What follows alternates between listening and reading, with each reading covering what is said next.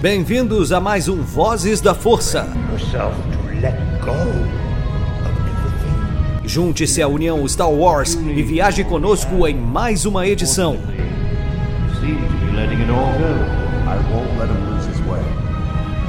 Seja também a fagulha que manterá a chama de Star Wars acesa por muitos anos.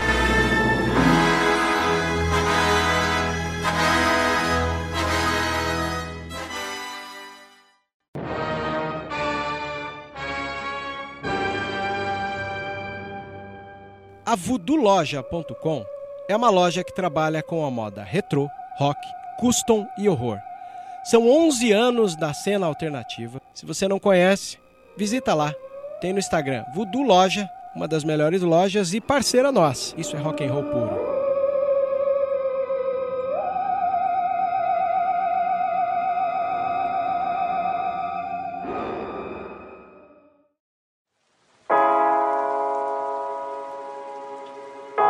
Seja muito bem-vindo, usuário da Força.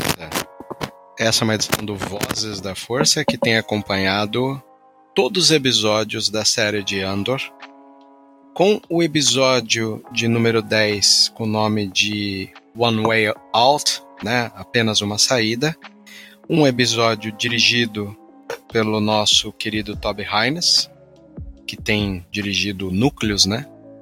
E esse não deixa de ser um núcleo de terceira parte, né?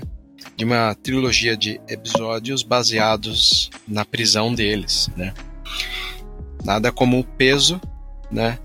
Do, da morte de, do personagem interpretado pelo Christopher Fairbank, o personagem Olaf, que tem o começo do episódio com o, o saco, né? De, da morte, né? Eu, eu não imaginava que, como a gente já tem comentado faz um bom tempo, a série Endor tem pego alguns elementos muito comuns da vida humana, né?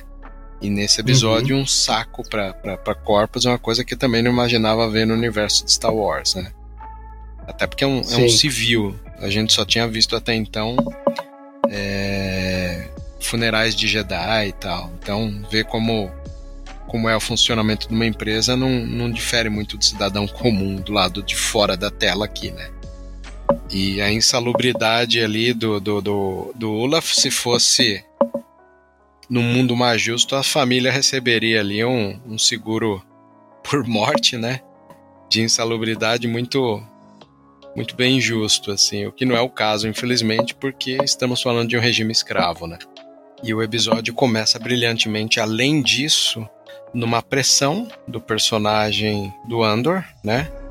Que, que vai cobrar do seu superior. Aí entra esse lado que é interessante, que era o que ele já cercava o tempo inteiro o nosso chefe de setor Kinoloy, interpretado pelo Andy Serkis. E essa conversa tem um peso, né, sobre se rebelar.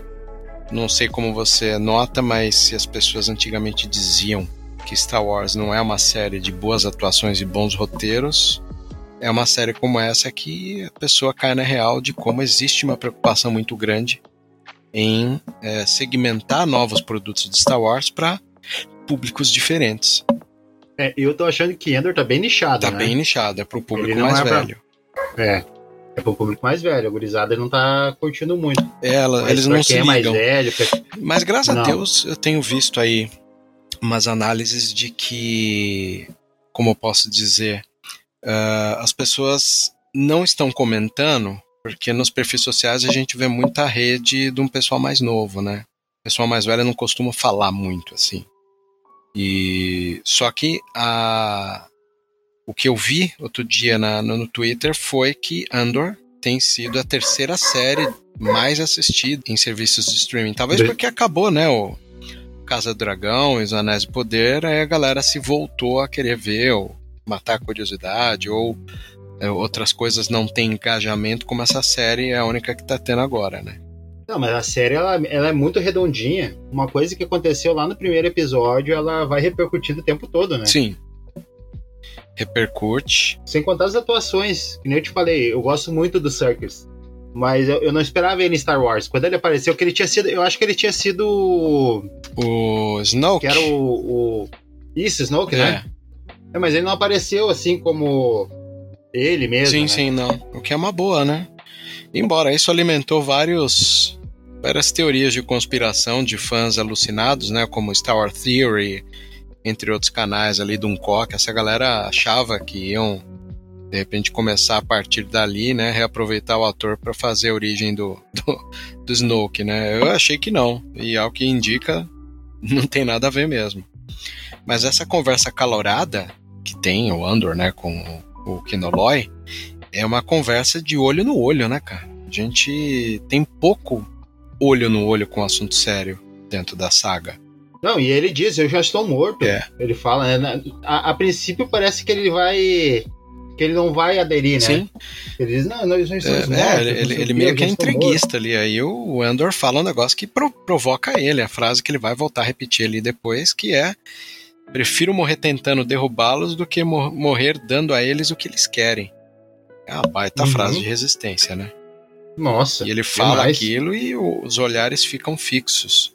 E falam sobre essa chance, né? De que tem que ser o dia seguinte. Muito legal porque né, a atuação corporal disso ela ocorre numa profundidade de campo entre os ombros dos personagens, né? É, quando Uhum. solta ali o alarme, eles têm que pôr a mão ali de novo na cabeça, aquele procedimento. E aí eles trazem a notícia para todo o leito deles de que o Laf, o velho, não sobreviveu. Né? Ele- eles andam Uhum. no corredor e até o Andor vai cobrando, né, deles ali. O Andor vai cobrando do, do, do Kinoloy, né, que ele, que ele seja sincero com o setor. E eu acho legal porque o Kinoloy ele deita o semblante quando ele vira para a parede do leito dele é um leito de alguém que tá levando pro, pro, pro seu leito o peso de uma morte que ele não esperava, né, cara? Uhum. E, e- e a gente não tem é, como ver os, os outros estão tudo com o pescoço para fora do leito conversando e ele fica putão ali de costa para todo mundo ali põe a mão na cara e dá um surto pra galera voltar né Aham. eu acho legal porque como todos ali esperam dele né já que ele é o, o líder de setor ali esperam que ele tenha a hombridade e ele depois daquilo ele, ele volta e fala que os, os, os boatos né, de que ninguém vai sair dali é um boato verdadeiro. É como se ele tivesse caído na real e tem que compartilhar com essa turma de que a empresa é o túmulo deles. Imagina só, Michael, morrer trabalhando. Sim, nossa. Eu vi no Twitter alguém dizer assim é, é, que o Endor é a série mais comunista que já vi, que ele já viu, né? Não lembro quem foi que usou essa frase. Mas e é, se tu for ver, ela é toda voltada pro, pro proletário, né? Cara, tanto é que as armas do comunismo, foice e martelo, eram, elas têm como símbolo da primeira luta do proletário contra o patronado, né? E nessa Sim. série, uma boa parte da arma do pessoal que eles jogam, né, nos funcionários do Império são as ferramentas de trabalho. Então, Uhum. sim, tem a ver. Eu não, não vejo distância, não. Eu brinquei né, em algumas edições que a gente gravou atrás sobre essa série parecer Strike, né, a greve, ou Outubro, do Sergei Eisenstein, e aí a, a prova veio aí. Mas ele consegue fazer Sim. a turma inteira dormir, e a gente já tem um pouco da sequência, né, da Dedra, olhando ali o mapa com o chefe do setor, e aí a gente vê ah, esse acompanhamento deles olhando para a tela, né, sobre situações suspeitas e tal. E aí eles falam sobre eh, um incidente do planeta, né? Eles lembram do piloto morto. E a Dedra tá olhando um porto de origem sobre o resgate, né, de uma nave que ela fala e fala do, do piloto ter congelado após uma, após uma falha hidráulica, né? Uhum. Eu não sei quanto a você, mas eu fico lembrando como os primeiros episódios de Andor, quando eles alcançam aquela nave que tem as pessoas mortas dentro da nave com o símbolo do- da República, né? No planeta do Endor, no né? planeta do Endor, Natal, né? Não planeta que Aham. ele cresceu com a Marva, mas o planeta Natal, quando ele era é, um aborígene, vamos dizer assim, né? Sim. E aí a gente tem esse, esse ruivo, né, do bigodinho aí que, que, que me chama a atenção e há um close muito especial para mim na contagem regressiva dos dias em uma das Uhum. celas, que eu não sei se é a do Andor ou é a do Kinoloy, e aí começa a entrada do turno. Na entrada no turno, a gente tem uma câmera diferente, onde aí o Kinoloy acorda modificado, porque nada como uma noite de sono para fazer o cara repensar. Aí entra a ironia da situação, porque eu duvido que o Kinoloy dormiu ali. É bem provável que o Kinoloy ficou pensando a noite inteira no que ia fazer e já acorda falando, né? Justificando o nome do episódio de que só existe uma saída, né? E logo as primeiras palavras dele já são palavras de quem aderiu às provocações do Andor, né? Sobre resistir Uhum. e tomar a empresa de assalto. Aí a gente tem todo o primor da atuação ali do Andy Serkis, que tem um semblante mais fechado, essa rotina cotidiana da empresa sobre os andares dos corredores já tem um, um ar um pouco diferente. É muito legal que o- os funcionários que cruzam né, o caminho ali do, do corredor, há um dado momento que tem um plano geral que você não vê os outros nos outros corredores, só o do setor dele, né? E aí, eh, finalmente, a gente tem eles montando de novo um pouco do cotidiano. Aliás, saiu né, na, na- no Reddit essa, essa semana uma revelação de que essas peças que eles fizeram elas terão uma contextualização no pós-crédito da primeira season finale, né, da semana do dia do, do, do último Semana que vem, né? semana que vem, né, do último episódio. É, porque eu lembro que a gente não sabia pra que que servia aquelas, aquelas peças. E aí ali. o Reddit soltou que são peças da Estrela da Morte. O que eu me Ah, sinto olha. até um idiota de não ter pensado nisso, né? Porque se a série ela antecede o Rogue One, era de se esperar que essa pressa e essa escravização era para algo de que ia trabalhar muita gente. Isso me faz lembrar, não sei se você já assistiu o Balconista do Kevin Smith, né? Que hoje em dia Não, o Kevin Smith é, ele é mais mais sério assim, mas o primeiro, os primeiros filmes dele são muito legais. E um deles, o, o Hum. Clerks 1, tem um diálogo impagável sobre um corretor de seguros que vai numa loja de conveniência, né? O balconista é sobre isso, loja de conveniência. E os caras começam a especular se as famílias das viúvas dos homens que morreram na Estrela da Morte foram ressarcidos, assim. É muito legal, porque o, o Kevin Smith sempre foi fã, né, de, de Star Wars. Você pega o primeiro filme dele, Sim. o Mallrats, que é Barrados no Shopping. Inclusive tem esse nome porque a atriz que faz a Brenda no Barrados no Baile, aquela série antiga, Aham. né, de romance, meio sitcom, assim, ela é atriz nesse Mallrats. E, e nesse filme tem um momento de Star Wars, né, que os caras querem pegar o negócio cai no, no- no- na boca de lobo, no esgoto, aí esbarra, vem na mão, eles acham que é a força. Praticamente quase todos os filmes do, do Kevin Smith têm um referencial muito grande sobre Star Wars, né? E nesse tem esse momento aí também que eles estão falando, né? E aí a gente sente esse, esse, esse dia a dia diferente. Aí somos levados no planeta de, de operários padrões, né? Que é, é Narquina, né? O planeta da Marvel. Sim. E aí ah, a gente tem os funcionários chamando um doutor e dando um pouco sobre cotidiano pro doutor da Marva. E aí a gente tem a Sintaquez olhando de longe.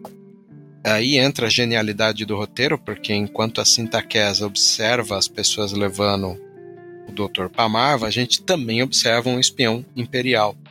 Então, o que a gente vê que se monta para um season finale é um ponto de encontro de pessoas que observaram essa, é, esse local, quer dizer, Andor está preso e ninguém sabia que ele estava preso. Ao mesmo tempo, você tem a Cinta como espiã da Vel para pegar o Andor, e você tem os espiões do Império que querem pegar o Andor. Então, todos os olhos estão voltados para Marva sem que ela saiba. né? É um pouco do, da genialidade do roteiro e a gente tem um salto ali pro primeiro encontro da Mothma com Tai Koma, que é o parceiro dela aí de tentar salvar essa situação financeira dela, né?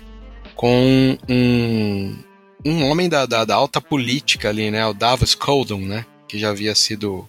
Ele, ele não era o banqueiro também? Ele ou- era aquele banqueiro não bem visto, né? Quando o Taikoma cita Uhum. o nome dele, acho que nos episódios anteriores, ela, ela, ela apresenta um certo desconforto, né? Em relação a Davo, né? Aham. que é um- uma, uma profundidade política muito boa. E, e esse encontro, é, você vê que é um encontro é, formal ali, né? De pessoas ricas. Uhum.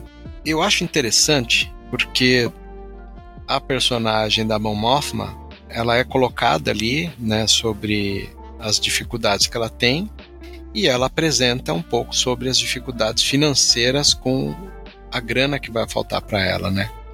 Uhum. E aí eu acho legal porque o Davo comenta que encontrou o marido dela várias vezes, sabe que o, o marido é, um- é uma situação meio complicado, e aí ele solta a pérola ali sobre uma espécie de condição, né?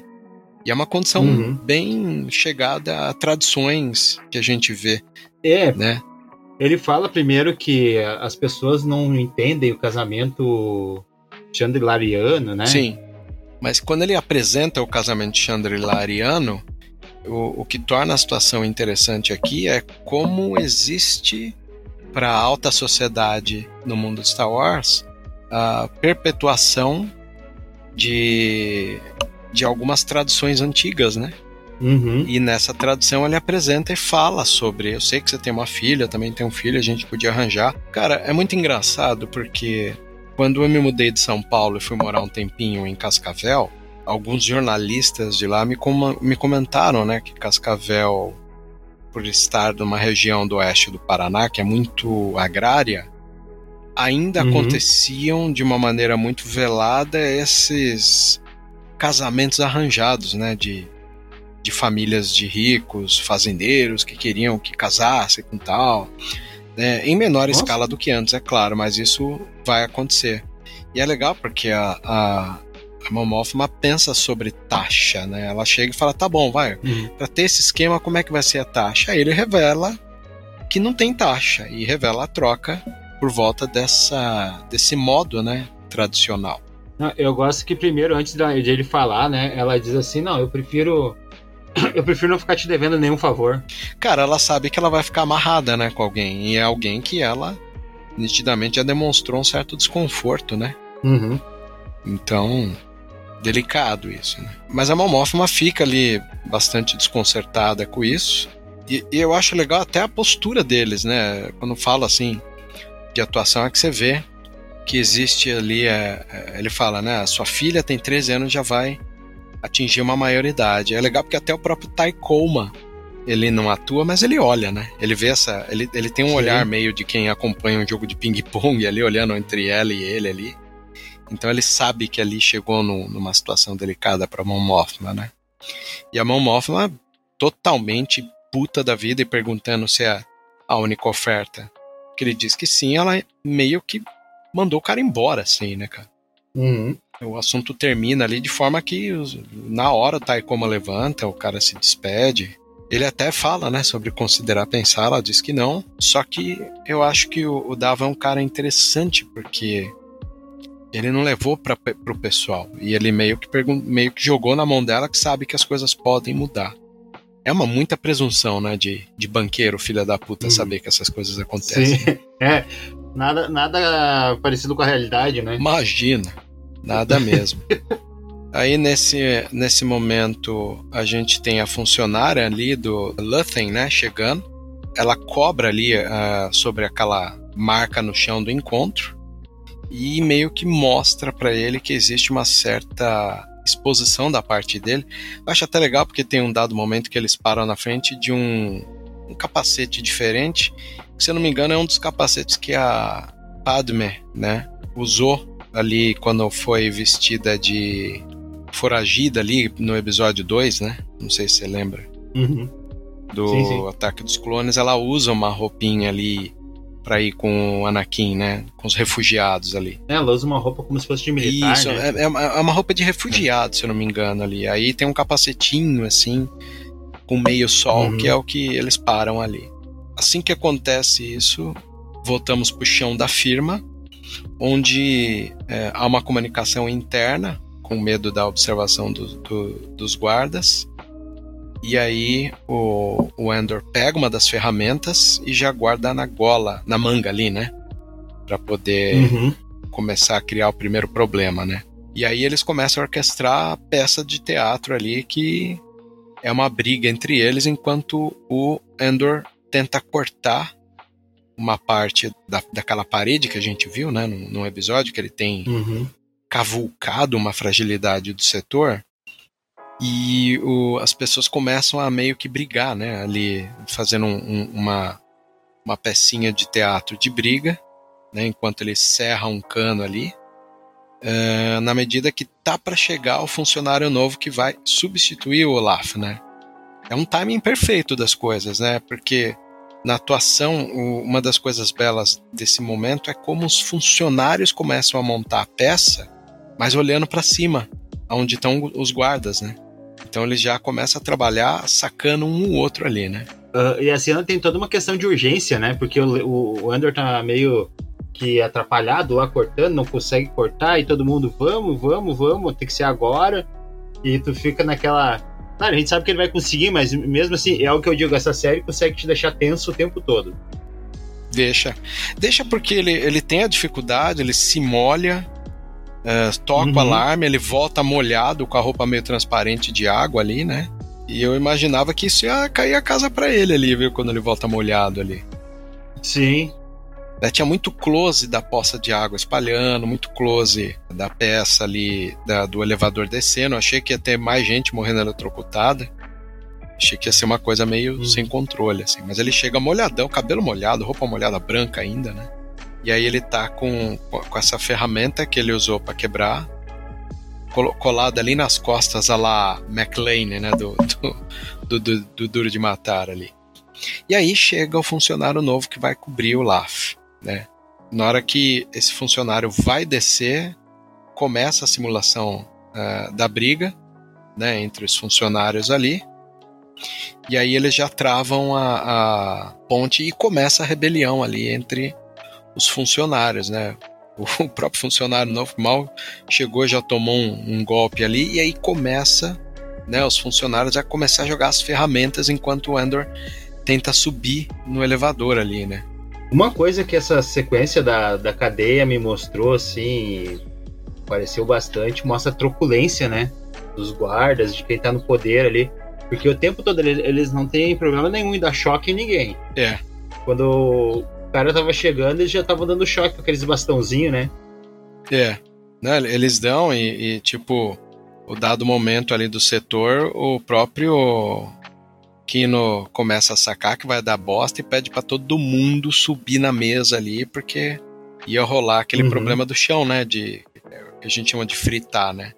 Só que fritar Sim. com água dá todo problema, aí dá uma pane ali no sistema que cai a força, aí, cara, entra a beleza do, do, do episódio, que é o, o Andor ali é, pendurado na plataforma, todos os funcionários Uhum. jogando ferramenta ali no escuro, acho que até as luzes apagam, dando a alusão de que entrou um blackout. O, o próprio Andor consegue imobilizar um deles e atirar no cara e definitivamente começa ali a grande revolução de tomada da empresa, né? Uhum. O, o Andor rende os, os chefes do setor onde eles estão, começa a passar arma para todos os funcionários ali. Essa tomada da, da, da fábrica é uma coisa que começa a alertar os outros setores, né? Aham.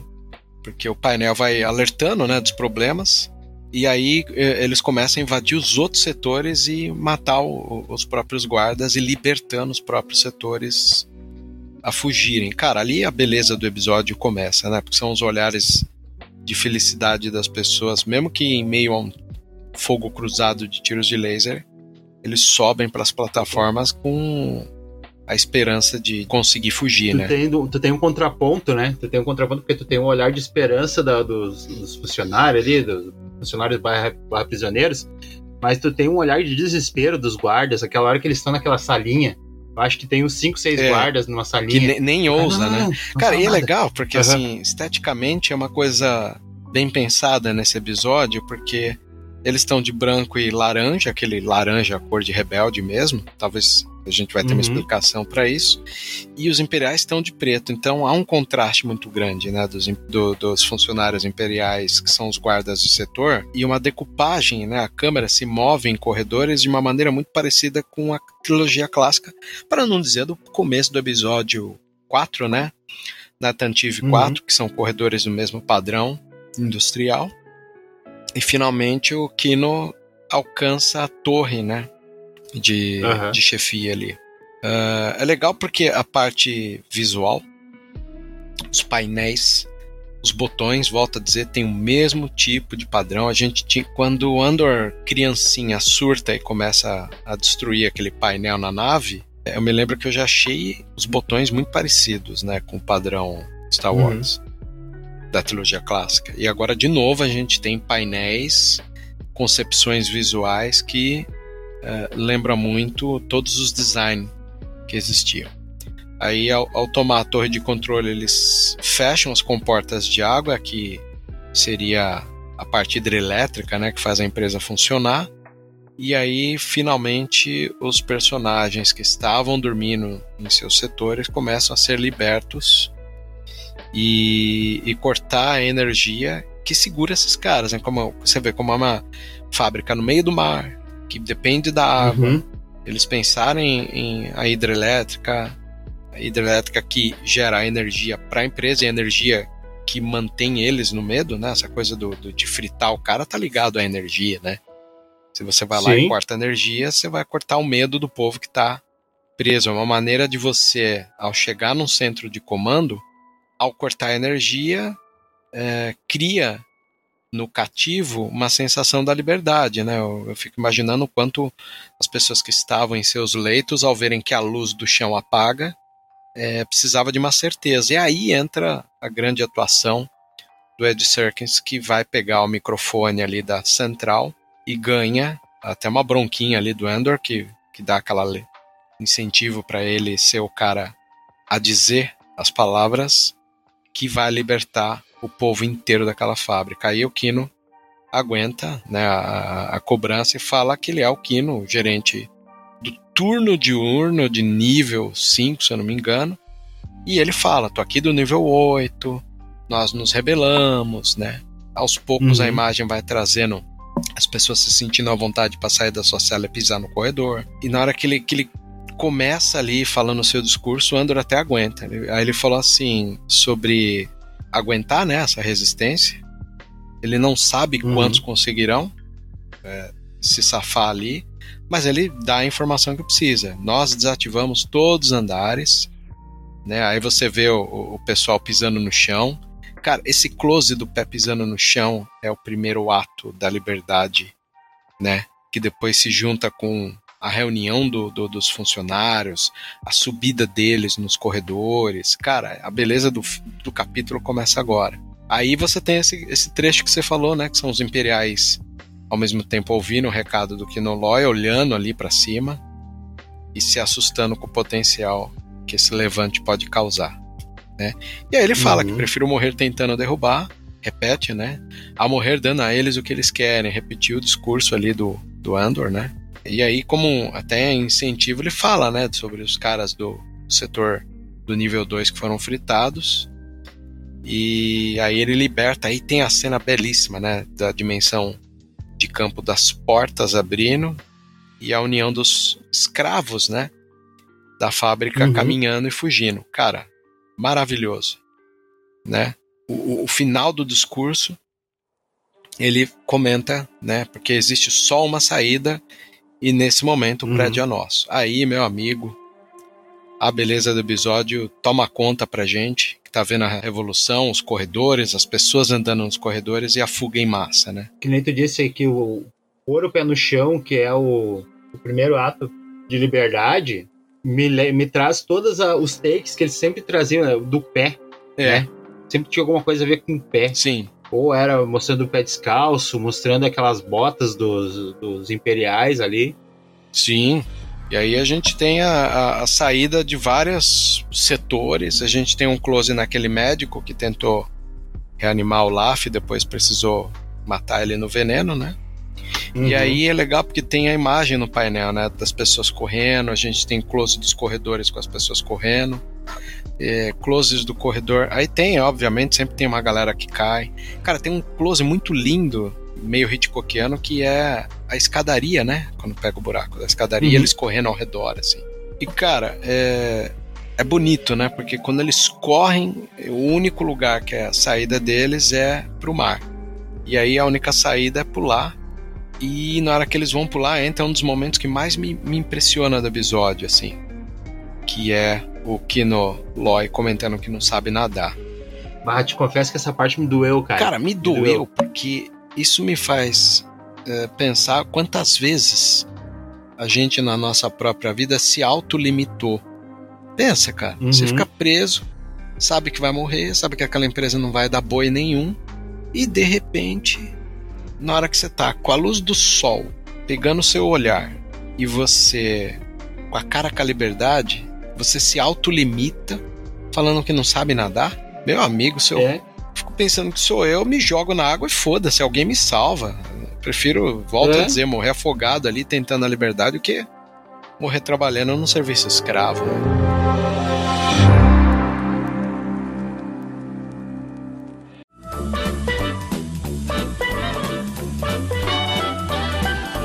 Olá, saudações, meus caros amigos.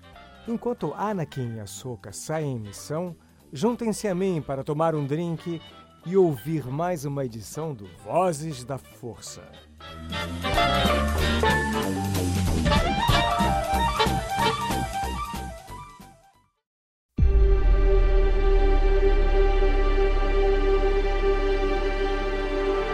No final a gente não sabe o que aconteceu, né? Porque o Endor cai e a gente É, não o tem fluxo mais empurra ele, cara. Ela- Cara, tudo é, É. muito simbólico nesse momento, porque até, até a ideia do Uhum. fluxo empurrar o Andor, porque é o tipo de vida que ele leva, né? Quantas vezes a Sim. nossa vida é empurrada pelo fluxo de vida que a gente leva? Que é diferente Uhum. do fluxo de, de vida que deve ter levado o Kinoloy para as escolhas e consequências dele. Então, até nisso há uma beleza, né? Essa coisa do, do fluxo empurrar ele lá para baixo, para a água. É, essa cena, aí tem uma cena de plano geral superior da fábrica e o Nossa, que desenho das linda. pessoas fugindo, né?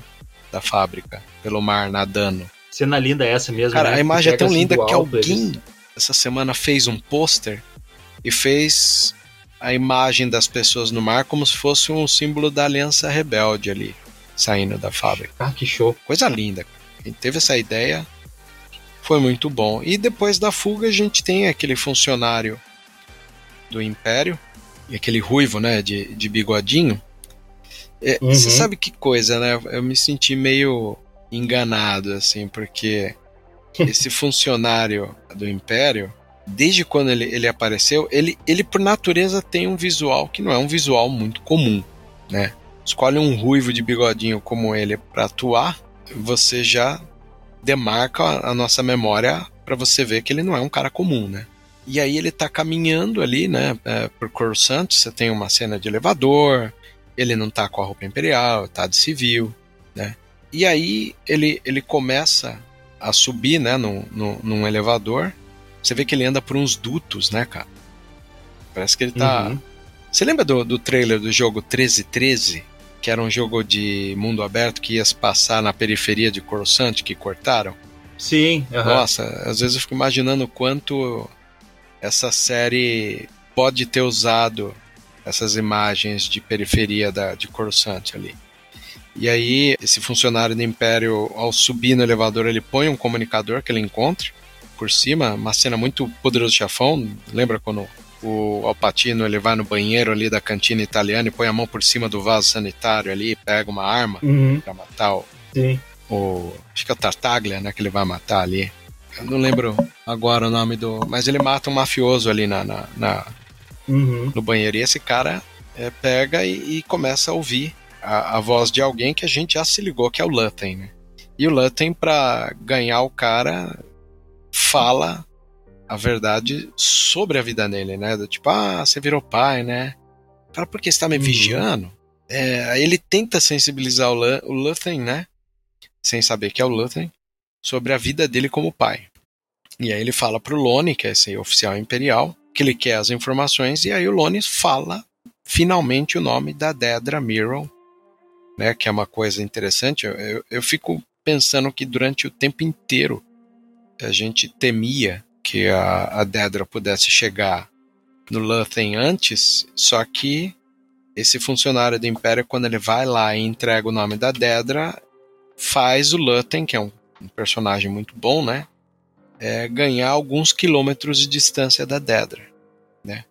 E aí o próprio funcionário ali comentou sobre como ela tem, tem ganho espaço, né, com o chefe dela, e comenta sobre ela estar obsessiva por descobrir onde é que estava a falha do sistema, de Aldani, de toda essa, essa situação.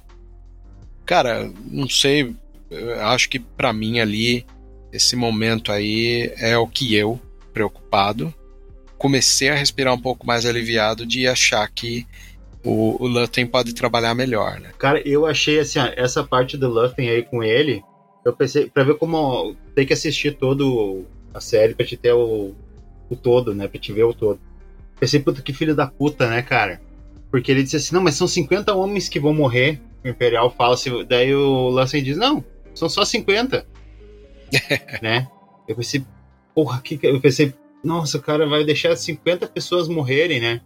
E aí, sem queimar a pauta do próximo episódio, mas no próximo episódio a gente entende o porquê, né? Sim, verdade. Isso. É, ele, ele, no próximo episódio a gente, vai, a gente vai entender que o Lutten entendeu a necessidade de algumas baixas, né? Pro lado uhum. imperial também, porque ele também entendeu a, a baixa imperial e a baixa futuramente rebelde, né? Sim. Mas vamos lá. Continuando aqui, hum. é, finalmente a porta do elevador abre e a gente tem o face a face do Lone, né, o, o oficial Lone Imperial, e o Luthen num corredor ali de, de parece cobertura de prédio, né? Uhum. Então é, é, aquela coisa, né? É, ele, é, o, o Lone fala sobre o Krieger tem um ataque que já está sendo interceptado pelo Império em Spellhouse, na usina né, de Spellhouse, sabe uhum. o nome do Krieger, que é onde ele tem essa informação, e aí ele fala sobre uh, o massacre desses 50 homens aí, e aí o próprio Lutten comenta que ele é mais valioso que esses 50 homens, ou seja, numa escolha entre salvar rebeldes e manter o, o, o informante dele interno do Império, ele prefere manter o informante do Império, né? Uhum. Acho Sim. esse momento bom. Que aí o Lutten entra num papo sobre perdas e danos na vida. Né? Porque o, uhum. o Lone tenta sensibilizar ele, do tipo, oh, sou um cara de família, sou pai agora, não queria perder minha vida nisso. Cara, nessa hora, quando o Lone tenta pular fora do barco, né, alegando ser um cara de família, que não podia pôr nada a perder, o Lutten lembra do juramento e, cara, quando o Lutten fala sobre as coisas que ele perdeu, cara, dá um, um novo aspecto ali, né? Para esse diálogo entre os dois. Aí você vê que é, esse jogo de confiança, de espião, de informante duplo, de funcionário duplo, é algo que leva um tempo, né? Porque o Lone ele revela que está trabalhando para o Lutten, dando informações há seis anos. Pois é. Aí a gente pensa anos, assim, né? cara, pensa um cara ficar cultivando um informante imperial por seis anos. Quanto tempo ele cozinhou esse cara para poder manter ele perto como informante?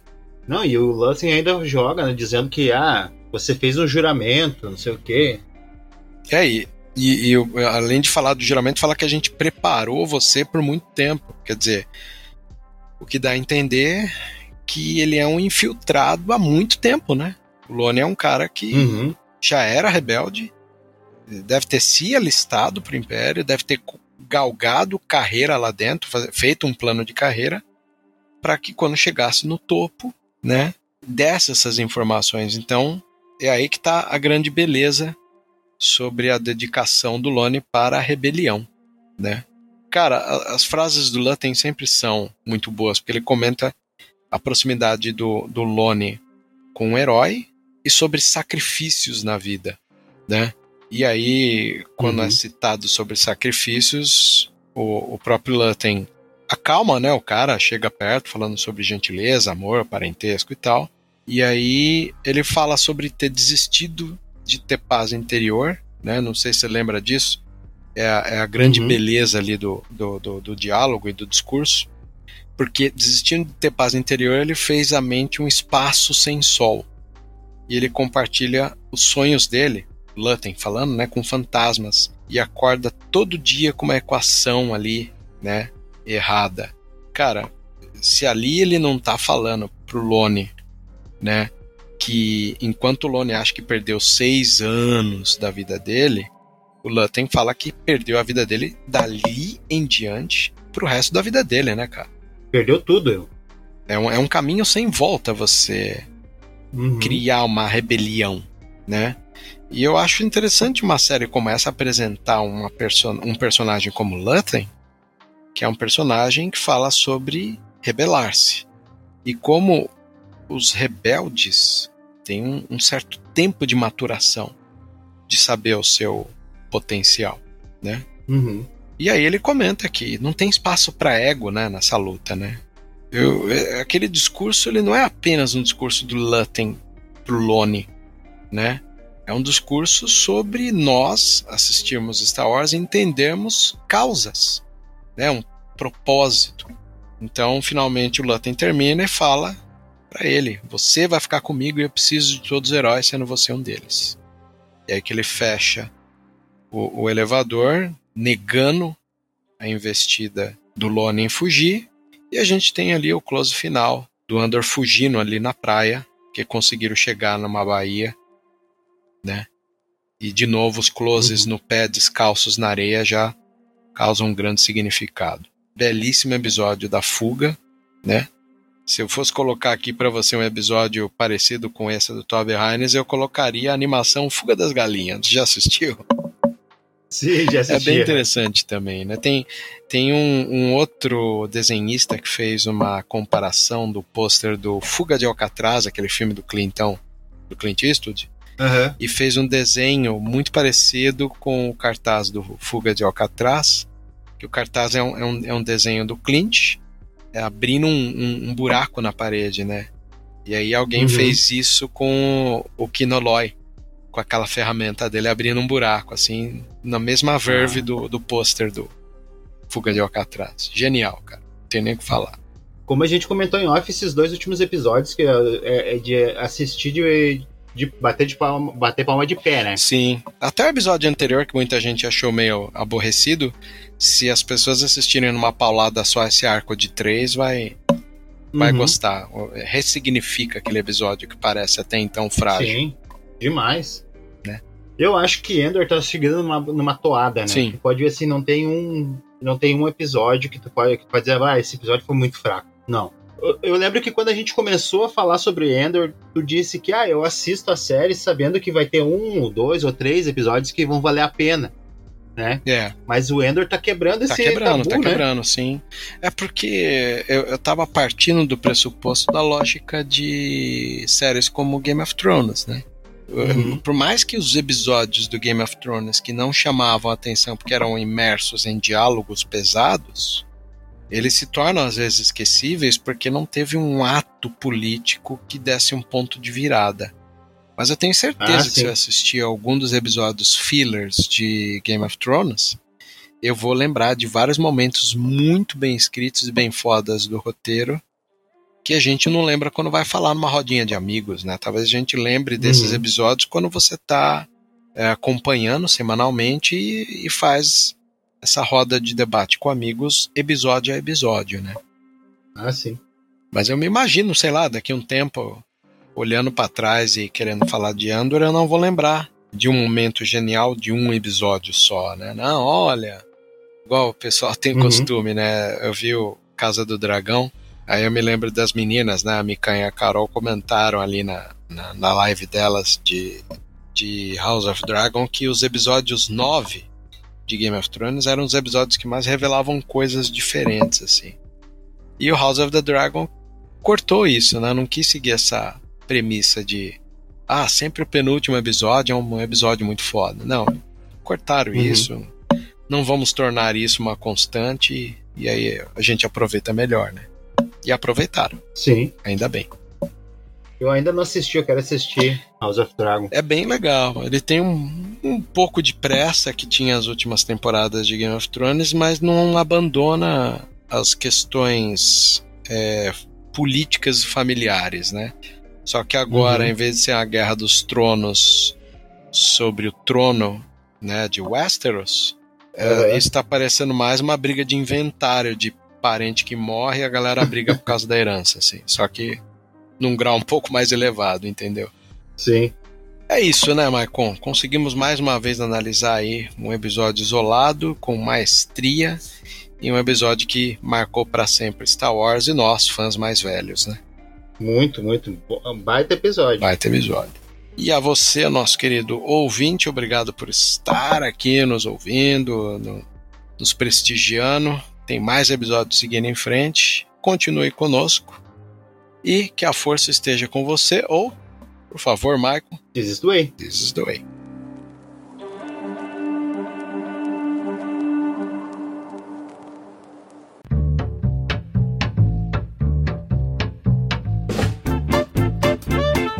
Você ouviu e vivenciou Vozes da Força. Por hoje é só. E que a força esteja com você sempre. Aqui é o comandante Paul Dameron desligando.